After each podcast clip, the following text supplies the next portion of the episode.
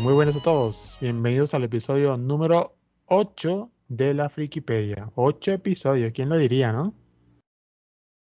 Bienvenidos. ¿Cómo estamos? ¿Todo chévere? Chévere, chévere. Listos Ah. aquí para encender los motores de Impulso War. Digo, no, de Impulso War no, porque esto es Star Wars. Aquí no hay Impulso War. Ok, eso- estamos con la primera fricada. Sí, Ok, bueno, entonces empezamos friqueando. Vamos, vamos a continuar con la saga de Star Wars. En el episodio anterior estábamos comentando sobre los episodios 4, 5 y 6, que ya dimos nuestra opinión sobre lo buenas que fueron. Ahora, luego, después de muchísimos años después, en el año 1999, George Lucas se anima para hacer la siguiente saga este, la, la continuación de la saga de Star Wars, en este caso la precuela. Empieza haciendo los episodios 1, 2 y 3. En este caso, a mucha gente le pareció muy interesante que se mostraran estos episodios porque mostraría el inicio de toda la historia que este, conocemos desde la película de los años 70. Entonces, al principio fue muy impactante, Así que vamos a ir tocando el tema sobre esto, cuáles son nuestras impresiones. Recordemos una vez más que todo lo que digamos acá es nuestra propia opinión. Vamos a ver qué tanto nos, nos gustó en realidad esta trilogía, esta nueva trilogía que sacó George Lucas en este tiempo. Y conocemos la primera que fue Star Wars, la amenaza fantasma. Yo antes me equivocaba, yo decía la amenaza del fantasma. Yo decía, ¿quién será ese fantasma, no? Hasta que después fue que lo entendí como la tercera vez que vi la película. Qué vaina, ¿no? ¿Tú la entendiste la es primera? como más bonito en inglés. En inglés dice The Phantom Menace, ¿no? Sí, son así como más imponentes. The Phantom Menace. Sí. E incluso hasta en los Simpsons hacen una pequeña referencia. Este es el sable que salió en la película episodio 1, La amenaza del fantasma. Ahí hay un, peque- hay, que hay un pequeño error de traducción allí, ¿no? Porque en realidad Sí. se refiere a la amenaza fantasma de algo desconocido que no sabemos. Pues entonces nos damos cuenta que en el episodio 1 narra la historia de Anakin Skywalker, que es el que se convertirá en el villano de los episodios 4, 5 y 6. Ahora, la cosa es que este villano, bueno, este, este protagonista Anakin parece que no le cayó, no le cayó muy bien a la gente, ¿no? Sí, anótame a mí de primero. No me cayó bien. Ahora, ¿y por qué no te cayó bien él, pues? ¿Qué? ¿No, no te inspira? ¿Qué pasó? Mira, hay varias cosas que de inicio no me caen bien. Eh, hay una cosa que es un pequeño detalle así, chiquitico, chiquitico, chiquitico, pero que a mí me molesta mucho, mucho, mucho. Este, cuando George Lucas se planteó hacer la amenaza fantasma, él quería como Anakin a un niño absolutamente adorable que te reflejara lo que era la pureza de Anakin antes de pasarse al lado oscuro para de esa manera generar el choque total cuando tú compararas este niño puro y luego dijeras se convierte en Darth Vader. Es como que, what the fuck, o sea, esa era la idea. Pero creo que allí él cometió un error. Para mí, él cometió un error de casting. Creo que este muchachito se llamaba Olsen, ¿no? Olsen era el nombre. No, no, Haley Joel Osment no, ese es otro, ese es otro niño. Hailey, ¿Cómo que se Hailey llama el niño? Haley Joel Osment es el niño que salió en la película, este, El sexto sentido, que sufrió, Ah, ese, e- ese es otro, ese es otro. Ese es el que sale de Boy gordísimo como una rata, Ajá, creo. exacto. Como, como terminó, bueno, ¿no? niño adorable, catirito, equivocado. El niño se llama Jake Lloyd. J-Lo. Él, ¿Qué? para mí, empezamos mal porque lo escoge demasiado joven. Se supone en la suspensión de la, de la realidad de la película que él es un adolescente, pero por ningún lado este niño puede ser visto como un adolescente, parece un bebé. O sea, creo que él, él ha debido escoger a un Anakin un poquito mayor, que fuera un muchachito que tuvieras que ya es adolescente, ya tiene picardía, no es una persona, o sea, no es un angelito, pues, pero que demostrara que era una buena persona, como en efecto era Anakin. Eh, Anakin era un buen niño. La principal preocupación de Anakin era su mamá, que era una esclava, al igual que él.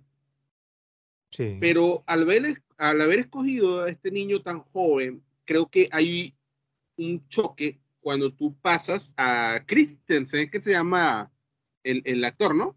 Ajá, Hayden Christensen, sí. Es. Porque es como que el salto es muy grande, ¿me entiendes?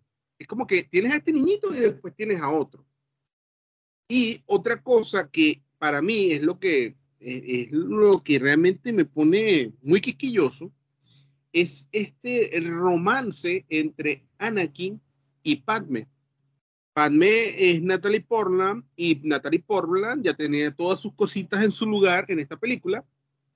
Tú no la ves como una niña, la ves como una jovencita, pero ni siquiera podrías decir, ay, es que parece una muchachita de 13 años. No parece una muchachita de 13 años, parece mucho mayor, parece una muchacha como en sus 16, ponle que 17, si le pones mucho, pero es como aquí hay algo raro, porque se plantea desde el inicio una sexualización, ¿me entiendes? Hay como cuando él le da aquel diálogo tan cursi, de esos diálogos cursi que solamente sabe escribir George Lucas, cuando él dice, ay, pareces un ángel de la galaxia, ¿te acuerdas? Esa, esa, justamente era la parte que yo te quería decir sobre ah, esa, esa parte cuando le dice, disculpa, ¿eres un ángel? Momentico, ¿de dónde, de, dónde, de, dónde, ¿de dónde salieron los ángeles si estamos en una galaxia donde se supone que no existe nada de esa vaina? ¿De dónde sacó esa vaina la King Skywalker, pues? Es que es muy cursi, Luna. Eso es una cosa que decía Harrison Ford. Creo que fue Harrison Ford el que se lo decía a George Lucas. Y se sabe por qué él echa los cuentos riéndose con George Lucas a un lado. Él dice, mira, el hecho de que tú puedas escribir esta mierda no quiere decir que yo te la vaya a leer. ¿Entiendes? Ese es el problema. George Lucas a veces escribe unos diálogos espantosos. Lo que pasa es que en la primera película, en las primeras películas, los actores a veces le decían, ya va, ya va, no voy a leer esto. Y George Lucas le decía, bueno, ¿cómo lo dirías tú? Yo lo diría así. Así fue como nació aquel famoso, lo sé. Eh, George Lucas le había escrito una cosa toda cursi a Harrison Ford Harrison Ford le dijo, mira, así no es el personaje. Este tipo no diría eso.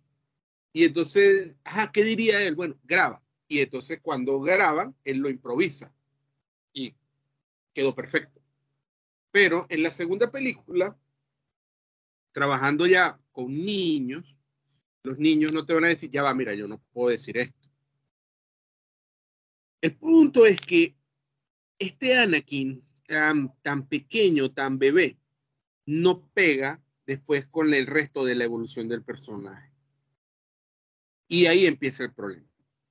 Porque esta idea de que Anakin se enamora de, Natalie Portland, que ya era una mujer, siendo un niño, deja muy mal a Natalie Portland, porque es como que es una pedófila, ¿me entiendes?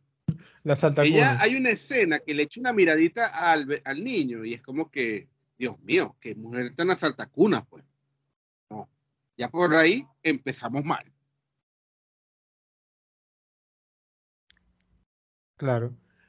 Luego, luego sabemos que en este caso uno de los protagonistas es el Jedi Qui-Gon Jinn, al que todo el mundo le echa la culpa de que por él fue que se originó todo ese problemón por decir que Anakin era el elegido, ¿no?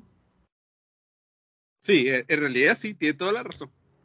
Ese personaje de Qui-Gon Jinn a mí siempre me pareció súper raro, ¿no? O sea, él era como que era un Jedi, pero era como que medio rebelde, ¿no? En su vaina. Era rebelde. No era como con los años se demostró que él tenía razón, porque él era de los que decía que la orden Jedi tenía que cambiar. Entonces, él era una fuerza antagónica a Yoda, que era como ese establishment de la fuerza Jedi, que él decía como que no, todo tiene que permanecer igual, todo tiene que ser perfecto, porque claro, Yoda es una persona que vive miles de años, es una persona que tiene su mismo sistema de pensamiento desde hace miles de años. Qui-Gon es un ser humano y Jinn decía, mira, tenemos que adaptarnos. El mundo, el universo ha cambiado, nosotros no. Nuestras ideas tienen que ampliarse. Jinn, al final, él, sus ideas iban un poco como buscar más el equilibrio entre el lado luminoso y el lado oscuro. Los Jedi, en cambio, era la segregación. La luz es la luz y la oscuridad es la oscuridad. Y si hay oscuridad en ti, bloqueala. qui era más como, si hay oscuridad en ti, hay que buscar el equilibrar, no negar el problema. Que era básicamente lo que decía la Orden Jedi. Niega el problema. Claro, incluso en esta primera parte de la trilogía podemos ver lo radicales que eran los Jedi en cuestiones de sus creencias. Todo lo basaba en un consejo y más bien te, van dando la pista de por qué al final no queda ningún Jedi. Más bien por su propia terquedad, ¿no? Nunca aceptar el cambio. Y hablando del consejo, hablando del consejo Jedi, ¿Cómo ¿Qué te pareció el Yoda de, la, de la amenaza fantasma? ¿No te pareció así como que un títere que parecía un gremlin reseco? horrible, es horrible, fue horrible. Pero ahí vamos a otro punto bien interesante que tiene que ver con el núcleo de esta película. Cuando George Lucas hace la primera, las primeras tres películas, él impulsa a la tecnología y crea una fusión entre lo digital y lo analógico. En cambio, esta película es 100% digital. O sea, ¿por qué se sigue viendo bien las primeras películas? Porque esto que estábamos viendo eran maquetas realizadas a mano. Aquello eran verdaderas obras de arte. En cambio, cuando pasamos a la nueva trilogía, esta de la que estamos hablando, todo es todo, todo, todo es digital. Todo es digital. Y por eso ha envejecido tan mal. Las maquetas, como son reales, aunque sean unas cosas chiquiticas, siguen siendo objetos reales, se ven bien. Ahí ves tú, por ejemplo, Blade Runner. Tú ves, Blade Runner y aún te parece fantástico. ¿Pero por qué? Porque todo es real. Todas son maquetas, todos son escenarios. Pero cuando tú agarras la amenaza fantasma y te sientas a verla, es como si estuvieras viendo un juego de PlayStation. Y creo que ya ni siquiera de PlayStation 5, de PlayStation 2, de PlayStation 3, PlayStation 4. El 5 ya se mejor. No puede ser. Y es parte del problema de este Yoda. El primer Yoda fue un animatrónico, había un bojote de gente manejándolo, aquello fue una escultura muy increíble hecha para moverse, para hablar. En cambio, el nuevo Yoda fue un experimento creado totalmente en CGI. Y de hecho, el primer, primer Yoda de las primeras versiones de la película fue una cosa horrorosa horrorosa. Eh, creo que ahorita el que vemos es más moderno. Lo, eh, es una, es un, ¿cómo se diría? Es como una de esas reparaciones que le ha estado haciendo George Lucas a las películas, que es algo que también saca la piedra. El tipo vive total, constantemente pasándole la mano una y otra vez a las películas, cambiando lo que ya vimos. Claro, que menos mal que el, el, el Yoda animatrónico del episodio 1, ya en la segunda película, el ataque de los clones, ya lo cambiaron. Y le volvieron totalmente CGI. Fíjate que esto es tan verdad, Luna, que hoy en día que se está, hay un hype tan grande por la serie El Mandalorian, que sale Mini Yoda. ¿Cómo es que Ah, se llama sí. Mini Yoda? Ba- Baby Yoda, ¿no? Él tiene un nombre.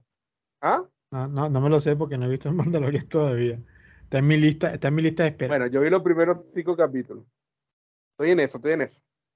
Lo cierto es que Mini Yoda es absolutamente adorable. Y es un personaje tan creíble. ¿Qué pasa? Mini Yoda es un animatrónico. No es CGI. Existe Mini sí. Yoda. Y creo que el muñequito ese cuesta medio millón de dólares. Es una maravilla tecnológica el muñequito. Es un robot. Y cuando tú lo ves en la pantalla, es absolutamente adorable y es totalmente seguro que va a envejecer muy, muy, muy bien. Es real. Wow, eso sí que es un dato, o sea, no, sí no me la sabía. Pensé que Baby Yoda era como, como un CGI también. No. Es real. Ok, Es eh, algo tan adorable existe en la realidad. punto a favor para ver el Mandalorian. ¿Sabes qué? Mañana voy a apartar un tiempo para menos, para empezar a ver al menos los primeros episodios, los primeros dos. Sí o sí, ya, Bueno, ya, ya, ya me estoy atrasando mucho. He estado haciendo, bueno, he estado haciendo análisis friqueando para, para próximos episodios. Y como he estado revolviendo otros temas de anime que también hablaremos ya después cuando terminemos con la saga de Star Wars, me he puesto a adelantarme, pero voy a sacar un tiempito para ver el Mandalorian, así sea menos un capítulo diario. Sacando Es tiempo muy acá. bueno. Realmente es bueno. Son capítulos largos, ¿viste? No son ¿Sí? capítulos corticos. No, ahorita Sí. tanto. Es que son largos. Pero sí, no estamos hablando de 15 minutos. Como una hora, Pero ¿no? el tiempo se te pasa rapidísimo viéndolo. Ok. Creo que es como una hora o 45 minutos, algo así. Ok, me voy de frente a verlo. Bueno, la- el, el lo, lo- lo siguiente que yo sí quiero discutir. Esto es algo muy discutido en el fandom. Hay gente que lo ve muy malo, hay gente que lo ve muy bueno. Bueno, lo ve muy mal, perdón. O lo ve muy bien. Ese asunto que sacó George Lucas que se inventó de las midichlorias. Ahora se supone que con una muestra de sangre podemos ver la cantidad de poder que una persona puede sacar. Algo que nunca había sido discutido en la primera trilogía. Y ahora resulta que eso existía desde hace tiempo. O sea, co- ¿cómo tú viste el aspecto de las midichlorias? Porque a mí en realidad eso a mí no me gustó. He escuchado dos explicaciones sobre ese tema. Una es como, es como un poquito de los Simpsons, ¿te acuerdas? Existe la verdad y la verdad.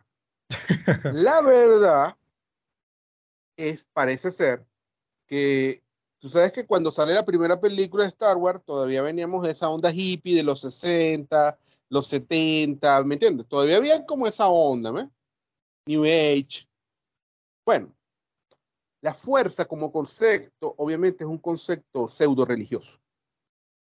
Es la realidad. Como se, se te presenta la fuerza, es un concepto filosófico, es un concepto poético. Es tan bonito aquello cuando dicen, la fuerza está en todo, la fuerza está en ti, dentro de ti, alrededor de ti. La fuerza está entre nosotros, la fuerza nos atraviesa, la fuerza corre a través de todo aquello que está vivo. La, la fuerza une todas las cosas que forman el universo. Obviamente, la fuerza es un concepto que se asemeja un poco a la visión de Dios. ¿Ves? Ok. Es como un Dios natural, es un Dios que no tiene una conciencia así como, como te lo imaginan los católicos, que es un viejo con una barba. No, es como una fuerza de la naturaleza. Ese- esa es la fuerza que vimos en las primeras películas. Sí. ¿Qué sucede? Cuando George Lucas estaba pelando bola, así dicen las malas lenguas, al señor se le ocurrió hacer una iglesia de la fuerza. Y aquello era como el hermano Coco. Para los que no son venezolanos, bueno, una iglesia donde te pasaban buscando real. Cha, cha, cha, cha, cha, cha, cha, donativo, donativo, donativo. Y obvio, todos los frikis querían ser de la iglesia de la fuerza.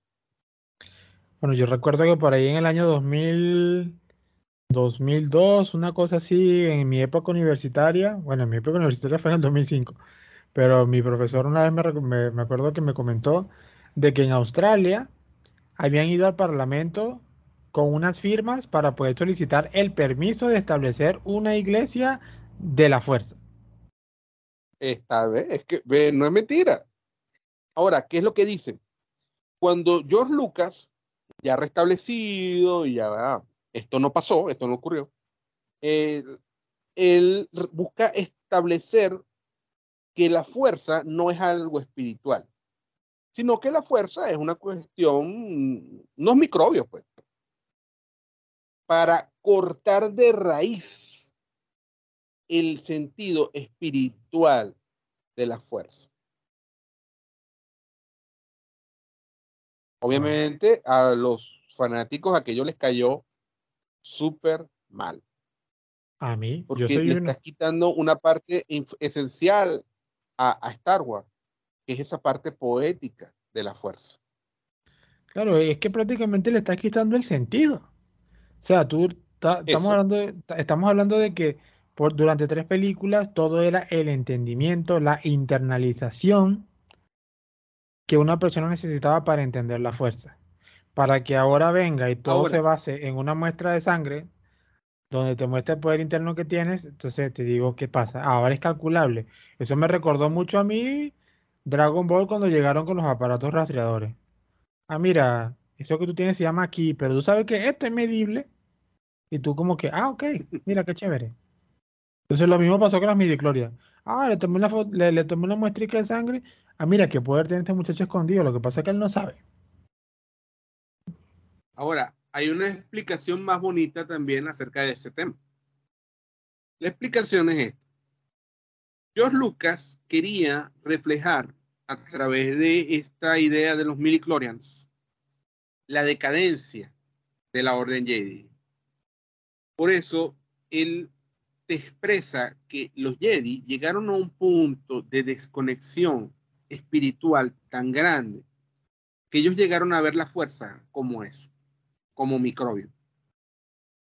Y ellos tenían a, a Yoda, que era el que tenía más microbios, milicronians que todo el mundo. Y bueno, por eso le es más poderoso. Así, ya. ¿Qué te dice él con esto? Que eso era una visión totalmente equivocada. Es parte de esa rebeldía de personajes como de qui No puedes ver la fuerza como unos microbios. La fuerza es algo espiritual, es algo que se tiene que vivir espiritualmente. Pero la Orden Jedi, a lo largo de su historia de miles y miles de años, perdió mucho contacto con la realidad. Y por esa decadencia es que la Orden Jedi termina desapareciendo. Esa explicación es más bonita. Mm, bueno, si me la quiero creer, sí. Sigo, sigo creyendo que fue, que sigo creyendo que fue una justificación nada más de que, o sea, para mí, en mi opinión, una vez más vuelvo a decir, cada quien dice su opinión, para mí John Lucas lo que quiso fue tratar de innovar algo. Pero al momento en que no funcionó, salió con otra respuesta. Ah, sí, porque lo de los miliclorianos, olvídalo. Nunca más se habló de ese tema. Para mí fue como que, mira, voy a, voy, a decir esto de los midichlorians sobre la Fuerza Jedi. Y apenas recibió millones de críticas. No, no, no, no, es que no me entendieron. No era eso. Y con todo eso en la siguiente película jamás se volvió a mencionar. Más sin embargo, ahora que lo pienso, hay otra explicación más. Y es que el concepto de los mini Clorian tenía mucho que ver con la saga que venía después. Era una cosa muy psicodélica porque creo que algo así como que un mundo microscópico que es el mundo verdadero de la fuerza. Y entonces ahí es donde entraban los mini Clorian bueno, pero esa saga obviamente no ocurrió. Tuvimos fue a Rey. Ah, bueno, ya eso eh, estamos hablando de la siguiente saga, de este, la, otra fase que empezó en el 2015.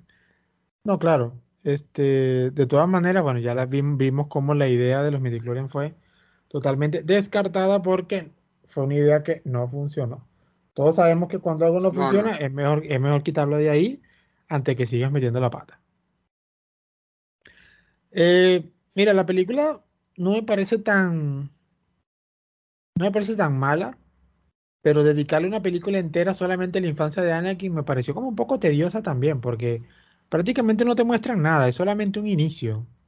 Pero estamos hablando del el inicio del inicio.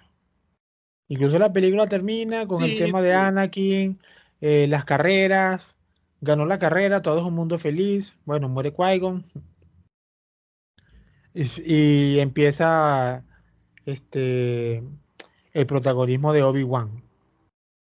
Que se supone que para nosotros es el personaje más querido, porque bueno, Obi-Wan fue el maestro de Luke Skywalker, el sacrificio que hizo en aquel momento. O sea, hubo, muchísima empatía con él. Entonces, cuando en estas precuelas vemos a, a Obi-Wan de joven, pues nos llama muchísimo la atención. Gracias después de la muerte de Qui-Gon vemos eso. Pero todo eso ocurre como que necesitamos toda esa película de dos horas y tanto para ver esos inicios. No sé si yo lo consideré lento. O sea, aguantarme toda esa película para saber que luego, después de otros años, era que iba a salir la continuación. Me pareció como que un poco lento en realidad. O sea, toda esa película ahí este, medio te dan el indicio, por algo se llama la amenaza fantasma, porque en realidad no sabían a qué se estaban enfrentando, solamente nos encontramos a Darth Maul, que no sabemos cómo, cómo sabemos su nombre. Este, un personaje desperdiciado. Un personaje muy desperdiciado que apareció solamente como en unas tres escenas ahí medio importantes, tanto para darle fin a Qui-Gon como para darle fin al mismísimo Darth Maul. Y ya está, listo.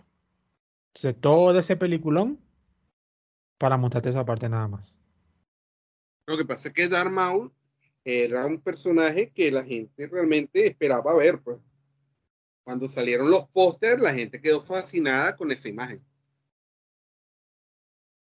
Hasta yo pensé que iba a hablar y no habló. Sí, sí, sí, o sea, yo pensé que hasta iba a hablar. Ajá, es lo mismo, exactamente lo mismo. Hasta por eso que los Simpsons te hacen la referencia, ¿no? cuando está con el, con el episodio de China, que sale el gordo de la historieta y te, saca el sable de Darth Maul. Y dice, este es un exclusivo, de, este es un, un, sable exclusivo de las guerras de las galaxias, episodio 1, la amenaza del fantasma.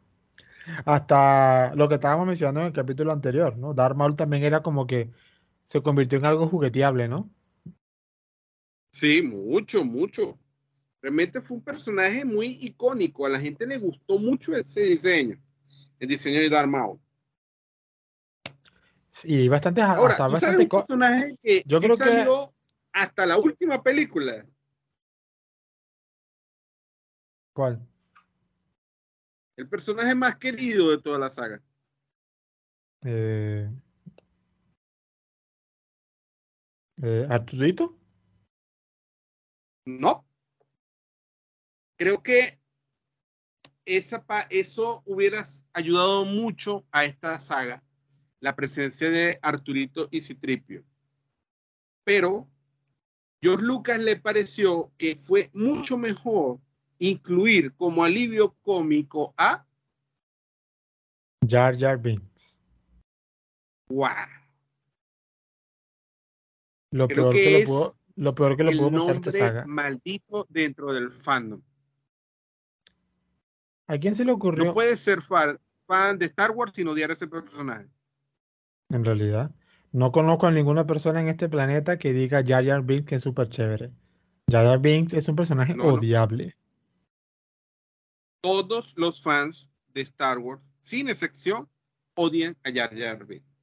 De hecho, eso ocasionó un, una crisis terrible entre George Lucas y los fans.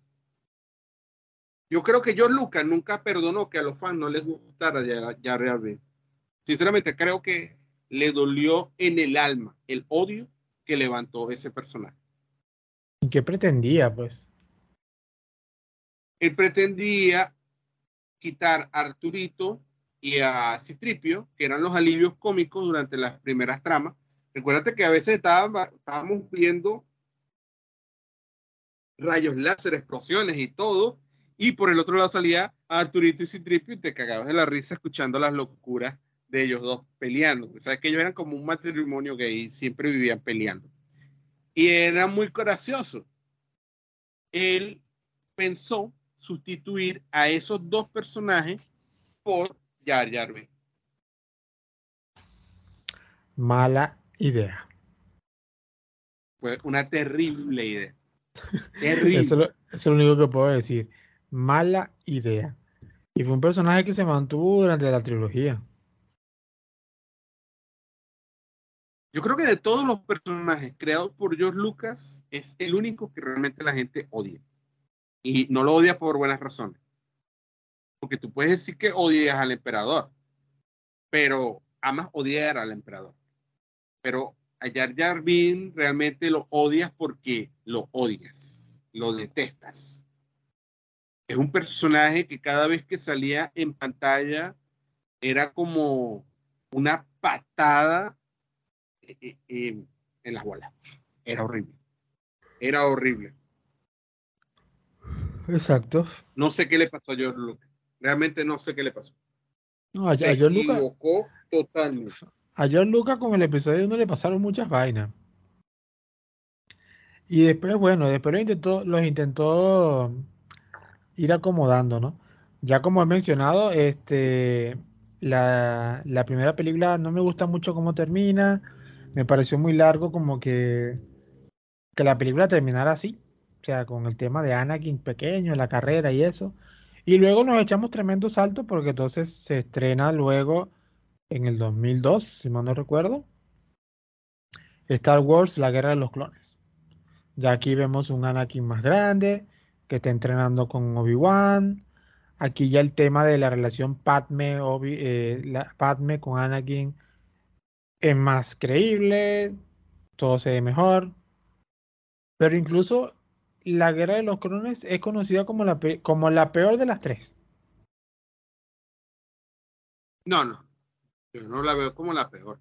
No, yo digo, es conocido, no, no te estoy diciendo que es la peor. A mí, en, en mi, en mi opinión personal, sí me gustó hasta cierto punto. No es una mala película. Yo no No, sé, realmente no, no. Yo creo que fue en esta saga fue como un crescendo. La, la peor es la 1. La intermedia es la 2. Ok. Lo que pasa es que el tema se extiende muy largo. Mira, este, el problema de las guerras clónicas es como que el punto que quiere tomar. Una vez más sabemos, y, voy, y, vuel- y vuelvo a decir, necesitamos una película de dos horas para llegar a un solo punto. Que prácticamente con las guerras clónicas vemos el origen de los soldados, los famosos troopers, Sí, sí. que fueron la herramienta Eran solo necesaria. soldados de la galaxia. eran los soldados de la galaxia, que una vez más sacan la referencia, son clones de Jango Fett, que ya sabemos que es, de ahí viene Boba Fett. Es el niñito que pierde a su padre ahí. Todo triste y dramática esa escena. Cosas, cosas rescatables que podemos ver de la guerra de los clones es el personaje del Conde Dooku. Oh, sí. Es un tremendo Este personaje. por lo menos sí pudo vivir y respirar. No como lo que hicieron con Darth Maul. Sí, muchísimo. Y sobre todo fue muy impactante cuando, cuando el- la, la pelea de Yoda contra, contra Dooku fue muy chévere. Sí lo fue. Y sobre Y todo escena, mejorado a Yoda. sí, y sobre, y sobre todo la escena en cuando Yoda le dice joven Padawan y tú dices, Dooku fue discípulo de Yoda. Y se pasó al lado oscuro. Yoda. Yo- Yoda, viejo. Sí. Hay un paralelismo entre Dooku y Qui-Gon. Sí, ¿cómo así? Sí, sí, lo hay. Esos personajes son muy parecidos. Lo que pasa es que Qui-Gon nunca sale de la luz. pero Dooku sí sucumbió a la oscuridad. Pero ambos fueron eh, discípulos de Yoda y ambos estaban muy inconformes con la Orden Jedi y tenían buenas razones para estar inconformes con la Orden Jedi. En realidad, si yo te digo, cada vez que las películas del, de, de Star Wars avanzaban, incluso uno como fan se decepcionaba de la Orden Jedi. Sí. Porque en la Guerra Crónica, en la Guerra Crónica incluso vemos una actitud del Consejo Jedi más todavía más, más, más testarudo. Sobre todo cuando ven a Anakin más grande, lo ven con mejor fuerza, lo ven con mejor entrenado. Eh, vemos que Obi-Wan trata de meter la mano ahí diciendo, mira, yo creo que este muchacho ya está listo. Y la Orden Jedi dice, no, nada que ver. Nos mantenemos en nuestro lineamiento y así nos quedamos. O sea, tú cada vez incluso uno dice como que, mira, los Jedi se merecen lo que, lo que les pasó. La verdad es que sí, aunque también ese personaje de Anakin, te das cuenta que haberlo criado diciéndole que él era el elegido, eso fue un error. Y el error ahí sí no se lo puedes lanzar nada más a la Orden Jedi. El error inicia con el propio Qui-Gon. Si Qui-Gon pensaba que Anakin era el elegido, no debió decirse.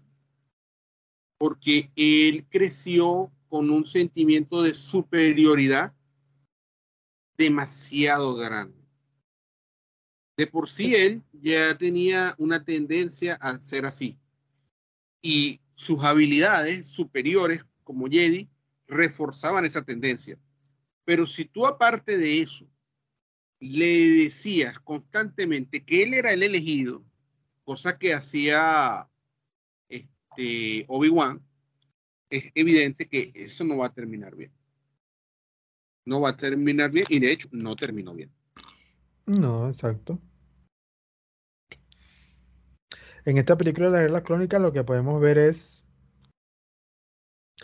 el crecimiento de Anakin, pero empieza como a sucumbir un poco a, a cómo es el tema del lado oscuro, ¿no? Amistades peligrosas amistades peligrosas, sobre todo empezando por el, por el, emperador, bueno, el emperador que todavía no sabíamos que era él, pero que todos sabíamos que era, que era Palpatine. ¿En qué momento te diste cuenta que, que Palpatine era el emperador? Incluso hay una escena muy clara en que cuando menciona, cuando Yoda menciona, eh, la, eh, la, dice el lado oscuro está fuerte y nubla mi mente y, se queda una, una de las tomas con aquella mirada hacia Palpatine y Palpatine con aquella mirada como que eh, sí soy yo pero eh, tú dices como que ¿por qué enfocaron a Palpatine justamente en ese comentario? ¿Te acuerdas del perro malo de los Simpsons? Que tenía una mirada siniestra. Ah, sí. que mira, ese capítulo? Que mira hacia los lados, sí, sí. Sí, sí. Así era Palpatine, era el perro malo que tenía una mirada siniestra. Una, una cosa así fue como yo lo vi. Qué absurdo la ceguera de Yoda de no ver que Palpatine era el, el Sith. Eso es algo que tampoco me gustó. O sea, estamos hablando de Yoda y supuestamente no, el, el, lado oscuro es tan fuerte que nubla mi... O sea, nubla todo, no puedo ver nada, todo es difuso. Y esa es la excusa para decir que él nunca vio que el enemigo estaba frente a sus ojos. O sea, eso no me pareció tan como que tan buena idea. Creo que si hubiese inventado algo mejor. Pero tenerlo así. Sí, realmente ahí hay. Ahí, ahí la, la, historia coge. Vamos a claros. Sí, sí. No, no es entendible que teniéndolo en un lado, literalmente, estando rodeado de miles de Jedis, ninguno se dé cuenta. Porque vamos a pensar, ok, Yoda no lo detectó, siendo el más poderoso. Pero me vas a decir que ningún otro Jedi se dio cuenta. Ni siquiera el maestro Windu, que, siempre era el, más. maestro Windu. Que era el más perspicaz. Exacto. Ahí tenían que haber metido algo más, algo más. Yo creo que el, otro problema también que Star Wars no me gustó que metieran es el tema de la política. George Lucas, creo que para política no debió haberse metido en ese aspecto. Porque empezó a involucrar que si el Senado, que si el Concilio de los Planetas, que si los votos, que si la disolución. Entonces, porque también los temas políticos ayudaron mucho dentro de la trama a prácticamente decir que los Jedi eran innecesarios. Sí. Entonces, me estás diciendo que una de las órdenes más poderosas es neutralizada porque hay una votación y hay un consejo, porque hay política incluida dentro de esto. O sea, hay, política involucrada. Y eso es lo que va a definir de que la, una de las órdenes más poderosas que protegen el universo no exista. O sea, ¿qué es esto? Los increíbles. Así como cuando quitaron, cuando quitaron los superhéroes porque los estaban demandando. Entonces la gente prefería no tener superhéroes porque era su decisión. Tú sabes que, es un poco irónico cuando lo piensas. Yo una vez me lancé en una de leer acerca de lo que es el lore de Star Wars. No me crean mucho porque mi memoria no es muy buena. Pero yo leí por ahí algo así como que en el lore antiguo, en el legendario, este, los Jedis son tan antiguos que la República en sí es un subproducto de la Orden Jedi. Y es tan antiguo la Orden Jedi que ellos básicamente son los progenitores de casi toda la población que está en la República. Y de hecho, creo que Kurkan es muy, muy, muy antiguo. Y los primeros que estuvo ahí fueron los Jedi. O sea, la Orden Jedi era la piedra fundacional de la República. No es como que, hay la República y los Jedi, no. Había una fusión entre Jedi y República. Y qué ha hecho que los políticos acabaron con eso. Tan fácil, Exacto. La misma política acabó con, con, con los únicos que podían hacerle frente a todo. Todo por sus propios intereses. Bajo, bajo el control de Palpatine, que nadie se seguía dando cuenta de sus acciones. Ahora, una, una pregunta, ya más a nivel cinematográfico. ¿Qué opinas tú? ¿Tú realmente viste química entre Anakin y, y Padme? Eh, no, la veo, no, no la vi como una química fuerte, pero sí había algo. No son, no son aquellos papeles tipo Ryan Gosling con, con Emma Stone, una cosa así. Este, o, con Rachel, o con Rachel McAdams en, en, la película de Notebook, una cosa así.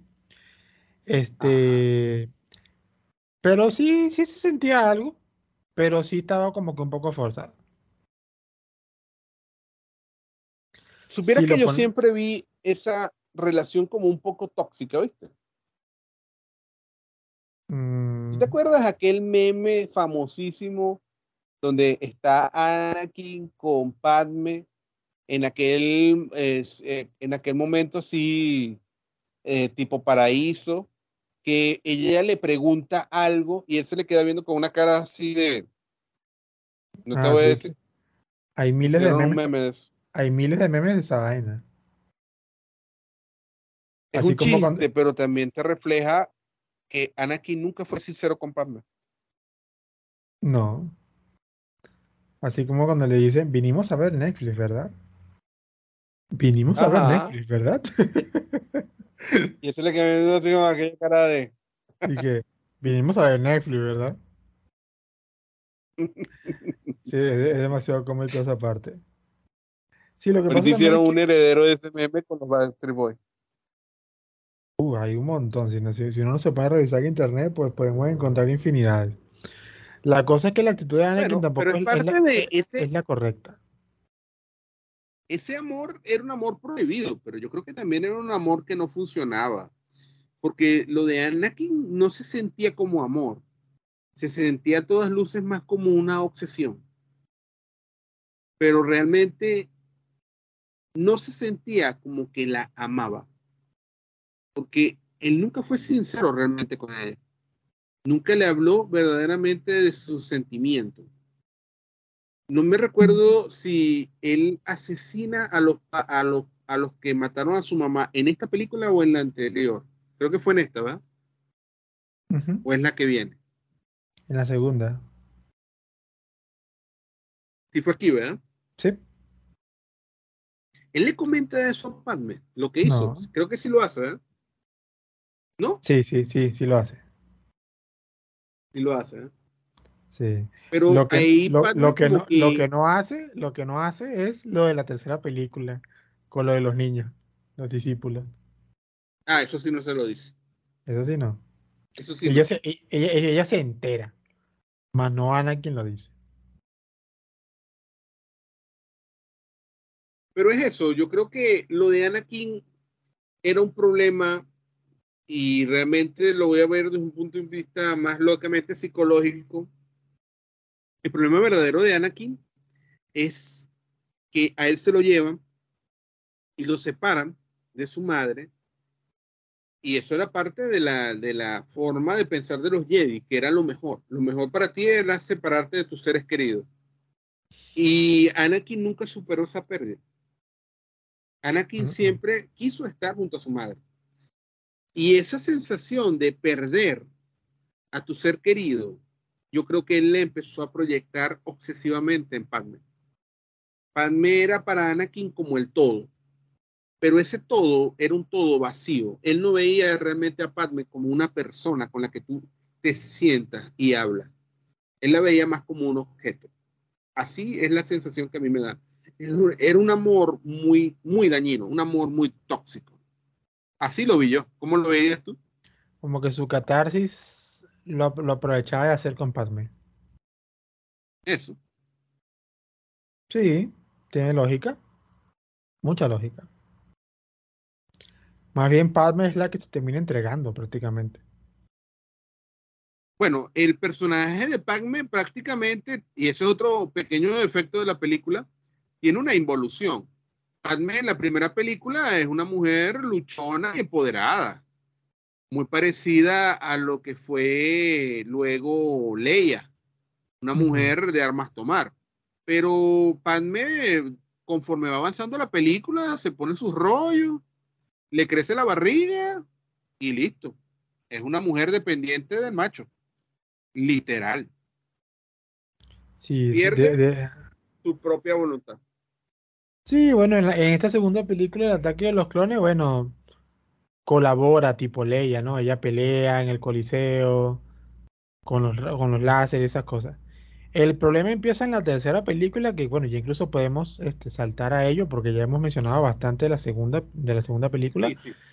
Ya luego, este, cuando empieza la venganza de los Sith, la película más esperada de todas, todo el mundo dice, este es el momento que todos estamos esperando, porque aquí es donde este Anakin Skywalker se convierte en Darth Vader.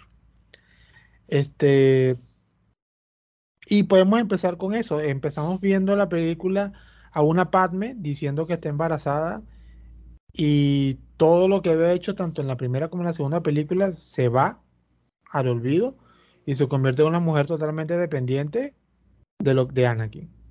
O sea, ella ya ni voz ni voto. Y sufrido. Y súper Es una protagonista mexicana. Así como las novelas de Marimar, esas cosas. Sí, una vaina así. Sí, no sé. Ella, una mujer totalmente subyugada. Sí, sí. Y bueno, y lo que le, y lo que le pasa mucho más adelante es peor, o sea, hasta recibe maltrato de Anakin, pues. Tú cada vez la ves peor, la, la, la ves mal, la ves mal. Lo arrecho es que es tan parecido que le pega porque te pego porque te amo. O sea. ¿Y entonces? Qué vaina más loca. Sí. Y la cosa es que la película empieza, empieza muy bien, porque la tercera película en realidad empieza muy bien, tiene muchos muchos elementos bastante disfrutables, Pero empieza con el asalto a la, a la, a la nave de Conde Dooku y es donde Anakin lo termina matando. Con la influencia de Palpatine, que ahí sabemos que prácticamente Palpatine era el emperador, cuando lo incita a que lo mate. Creo que ahí estuvo, estuvo presente. Ay, ¿cómo que se llama este? Samuel Jackson. Ah, eh, yo, eh, Windu, maestro Windu. Windu, Windu no estuvo ahí cuando lo mató, creo que sí. No, no, no. no? no. Estaba solo. Con Palpatine. Porque recuerda que ah, eso, eso, fue, eso fue una trampa. Supuestamente a Palpatine lo habían secuestrado. Pero todo, todo, todo, ya en esta película aquí ya es como el malo maloso, ¿verdad? El que, que lo manipula como le da la gana. Malo maloso y todavía nadie se da cuenta que es el malo. Es el propio Aizen Sama. Sí, pues. Que hablando de eso, algún día hablaremos de Bleach. Hay que hablar de Bleach. Hablar de Bleach, ya que creo que en noviembre, haciendo un pequeño paréntesis, en noviembre de este año van a animar la última saga, la guerra contra los Quincy's. Después de tantos años. Todavía, falta, todavía faltan cosas de Bleach. Sí, siguiendo con el paréntesis. Dios mío.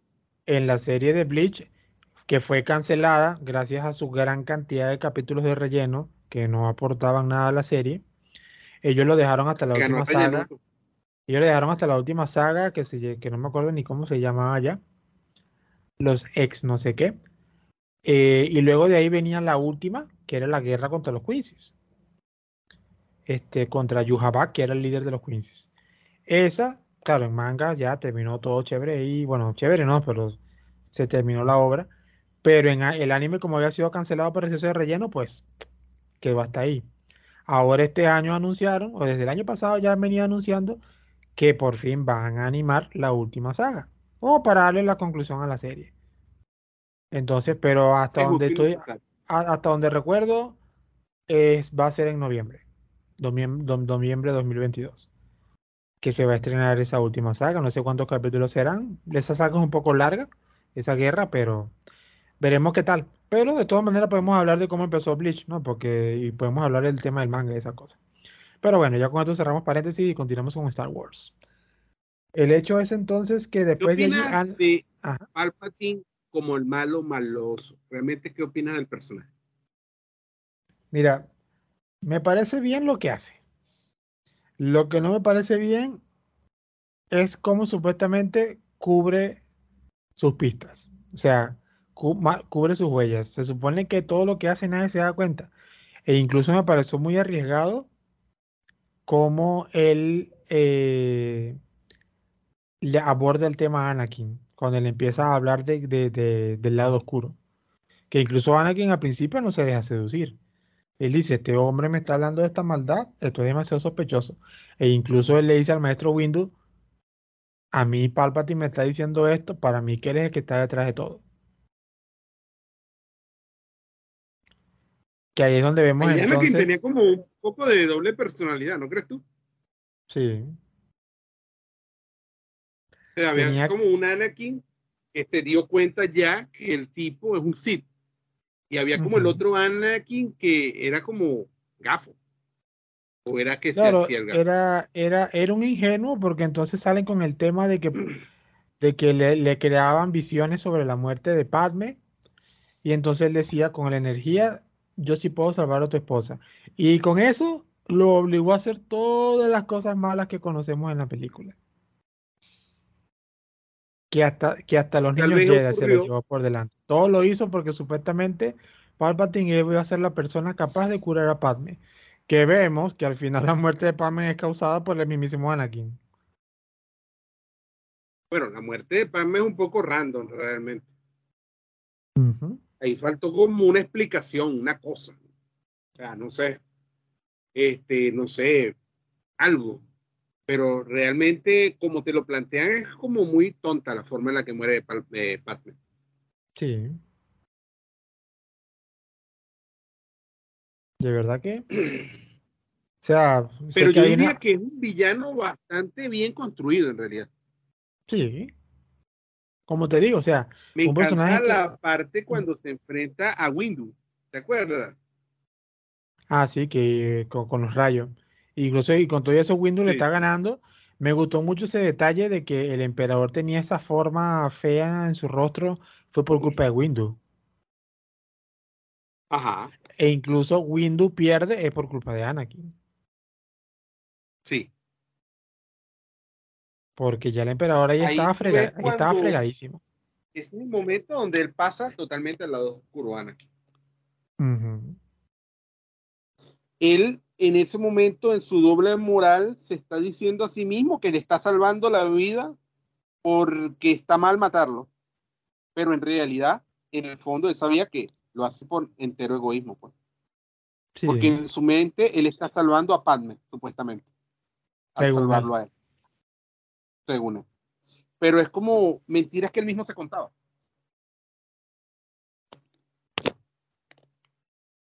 O exacto. sea, yo te digo, por ejemplo, qué tóxica la relación de Anakin y Padme. Cuando tú te pones a pensar que en ningún momento él se dijo a sí mismo, ¿cómo le explico yo esto a mi mujer? ¿Cómo le, cómo le explico a Padme lo que hice? O sea, ¿cómo le explicaba que fue al templo Jedi y mató a los niños? ¿Cómo, cómo le iba a explicar eso a Padme? Diciéndole lo hizo por ti. Padme nunca iba a aceptar eso. No, jamás. Por eso es que te digo, en la mente de Anakin, Padme no es un ser humano, es un objeto. Es un objeto inanimado.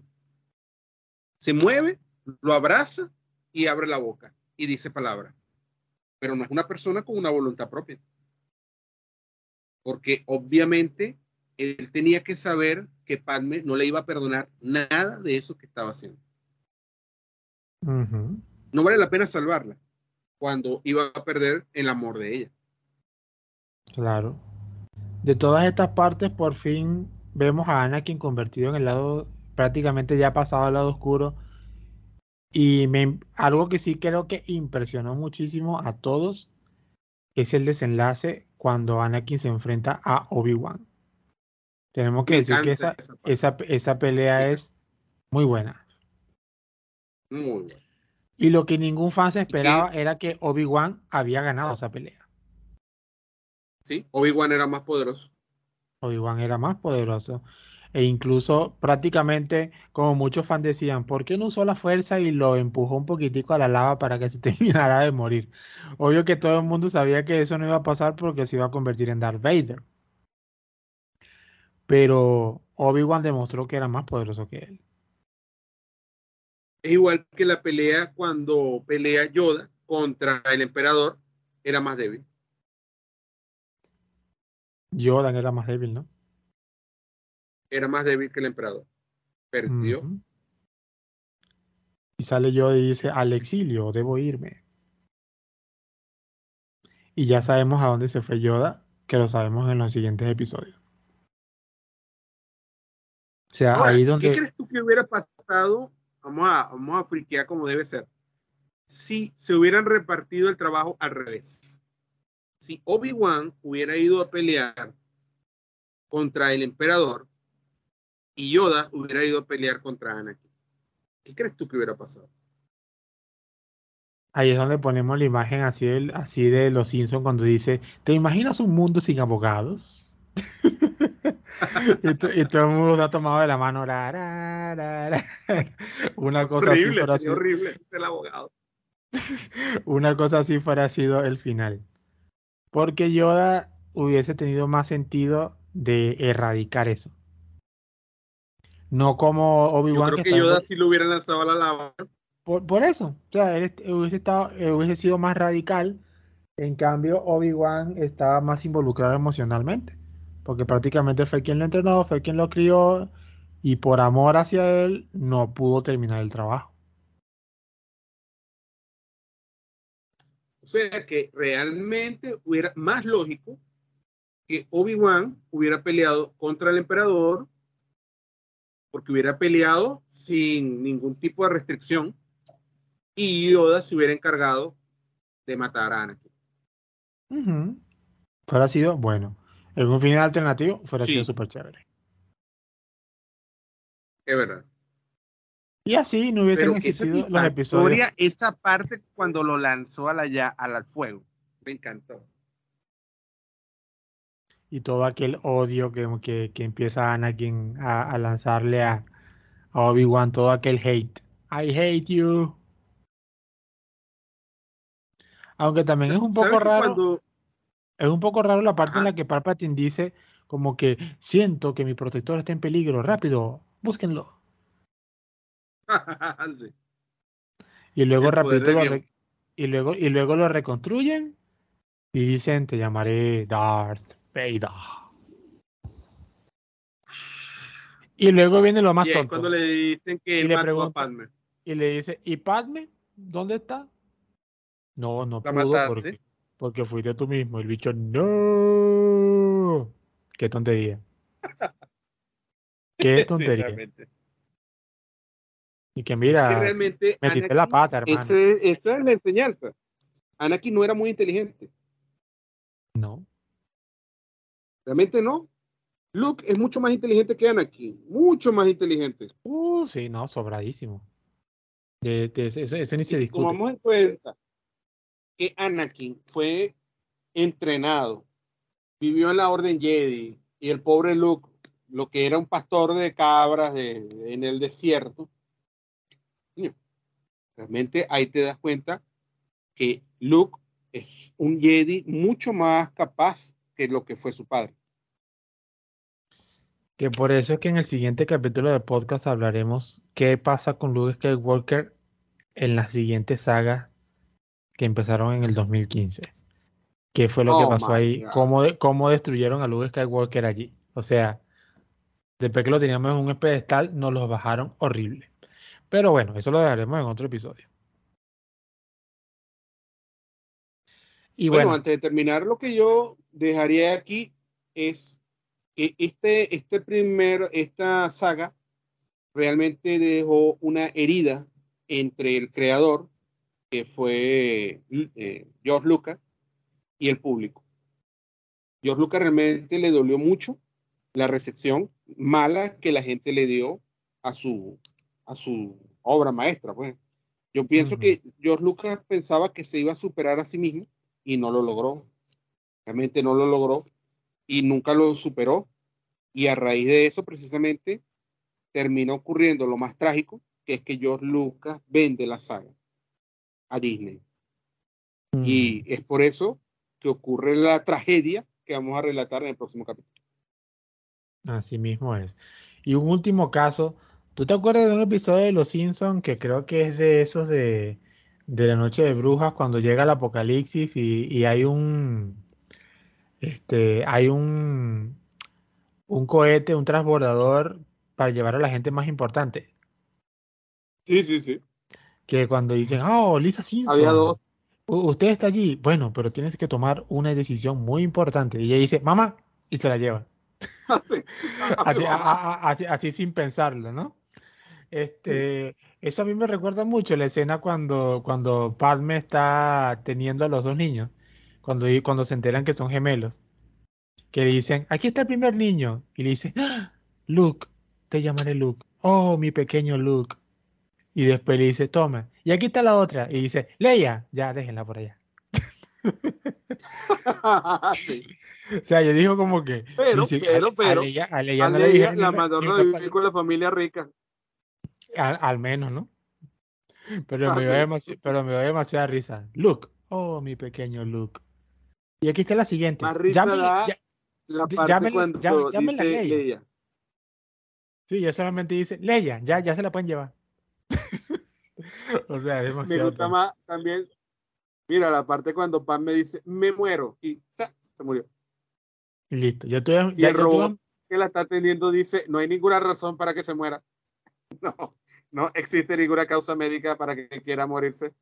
Ella está perfectamente bien. No, me muero. ¡Cha! se murió. Ese Oye, era el poder mágico de, de morirse. Sí, pues, no había razón alguna para morir durante el parto. No, no. Pero así lo quiso el guion. No sé, hubiera quedado herida. Un cachito de, de, de, de, algo, le hubiera quedado enterrado, no sé, en la vesícula. No pudimos salvarla porque al final la herida que le hizo este carajo fue una herida física, pero también fue una herida espiritual. Y si ella hubiera tenido la voluntad de vivir, se hubiera podido recuperar, pero ella estaba demasiado decepcionada y por eso no quiso seguir viviendo. Y de paso que es una, una coño de madre, porque acababa de parir dos muchachos y no quiso vivir por sus muchachos. Qué mala madre era Padme. y definitivamente el personaje, el personaje, de Padme quedó La madre terrible. ¿Ah? Supuestamente, este vemos cómo, cómo el personaje de Padme fue bajando, o sea, se fue dañando. Sí. Y bueno, lamentamos mucho esa involución. Y bueno, y con este dato interesante, pues esta ha sido nuestra opinión sobre la segunda fase de la trilogía de Star Wars, que nos pareció decente, pero con muchas cosas que se deben discutir. Hubo muchas malas decisiones por parte de George Lucas, pero bueno, al final fue una saga disfrutable y todo el mundo vio lo que quería ver, que era el nacimiento de Darth Vader. Ya con esto entonces finalizamos esta última. Recordemos que publicamos capítulos, episodios cada viernes y para la próxima semana estaremos cerrando el ciclo de Star Wars con la última trilogía, la que empezó en el 2015 y terminó en el 2019. Y ya nos veremos entonces en otro episodio. Mira, ¿Eh? En el próximo episodio vamos a decir como, como Anakin, te odio, te odio. así le vamos, así le vamos a decir, así le vamos a decir a los escritores y a J.J. Abrams. Te odio. Sí. es que mandaron en candela. Claro, sí. Así, así, así vamos a estar porque en el próximo episodio va a haber mucho hate por todas las cosas que crearon. Pero no se preocupen, manténganse sintonizados. Recuerden, recuerden que pueden seguirnos en nuestro podcast, que se, eh, perdón, en nuestro podcast, en nuestra página de Facebook, que se llama la Frikipedia Podcast. Pueden seguirnos allí. Ya hemos empezado a tener gente que nos está siguiendo y nos gusta muchísimo para que nos ayuden a crecer. Y haciendo eso, bueno, recuerden una vez más, yo soy Rey Luna con, con mi compañero Juan Atudillo y nos vemos en un siguiente episodio de la Frikipedia. Nos vemos.